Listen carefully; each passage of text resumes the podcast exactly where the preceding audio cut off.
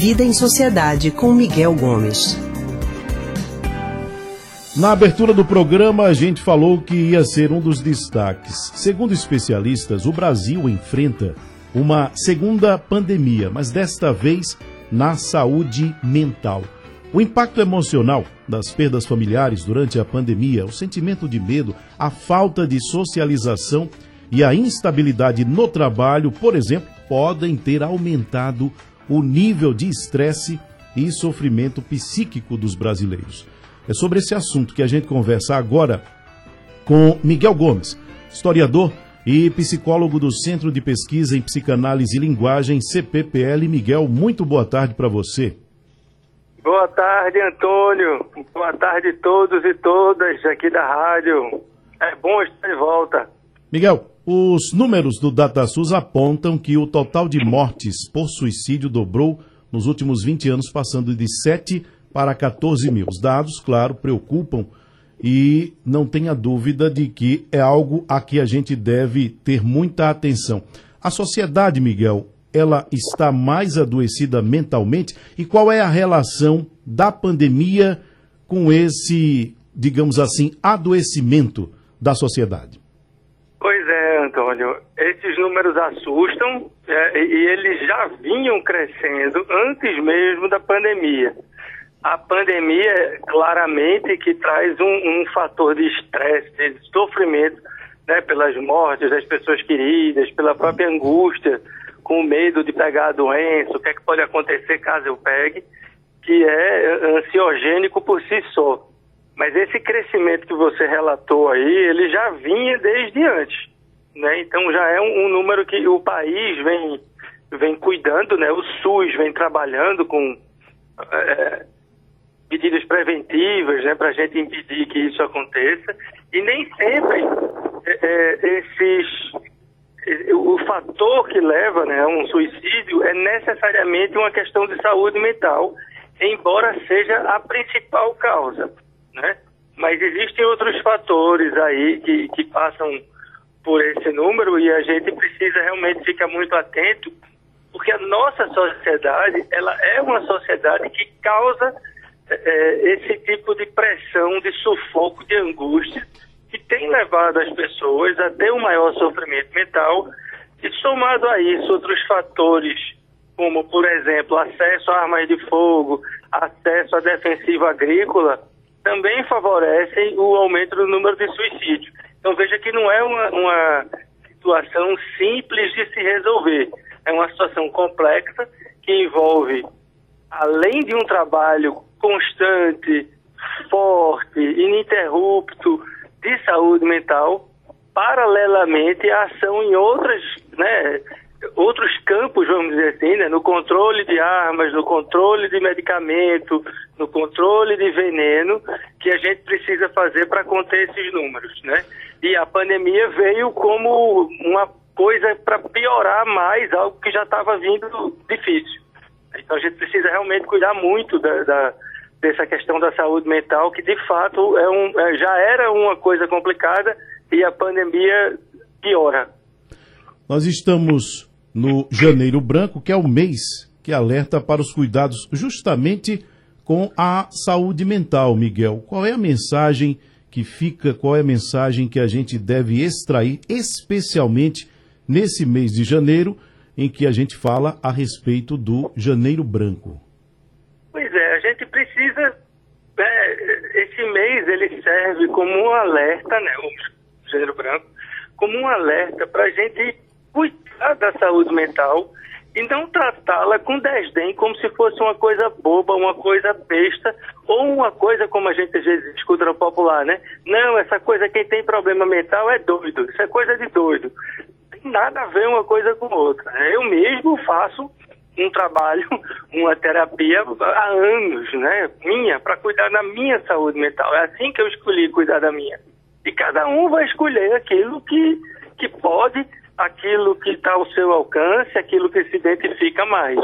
Mas não dá mais para pensar na saúde mental como algo é, é, bobo, como algo que não deve ser levado em consideração, como algo que a gente pode deixar para depois que não tem problema. Não. É uma questão séria que a gente precisa é, é, né, cuidar desde sempre, desde pequeno, e aí cada um vai encontrar o seu jeito, seja com a terapia, seja com exercício físico, seja com é, é um, um, trabalho que lhe proporcione prazer, seja você cuidar para não trabalhar em exagero e ter suas horas de lazer, né? Porque é melhor a gente trabalhar menos e ganhar menos do que ficar tendo estresse com dinheiro na conta, vamos dizer assim. Então a gente precisa cuidar muito é, da saúde mental, porque a nossa sociedade, por si, ela já é uma sociedade muito difícil, né? Uhum. Seja pela exigência de performance em trabalho, seja pela angústia de não ter trabalho, por exemplo, né? Que a gente, muita gente vive esse drama, seja a própria questão do racismo, né, das pessoas que sofrem discriminação pela cor, seja na questão das mulheres, que também sofrem discriminação por serem mulheres.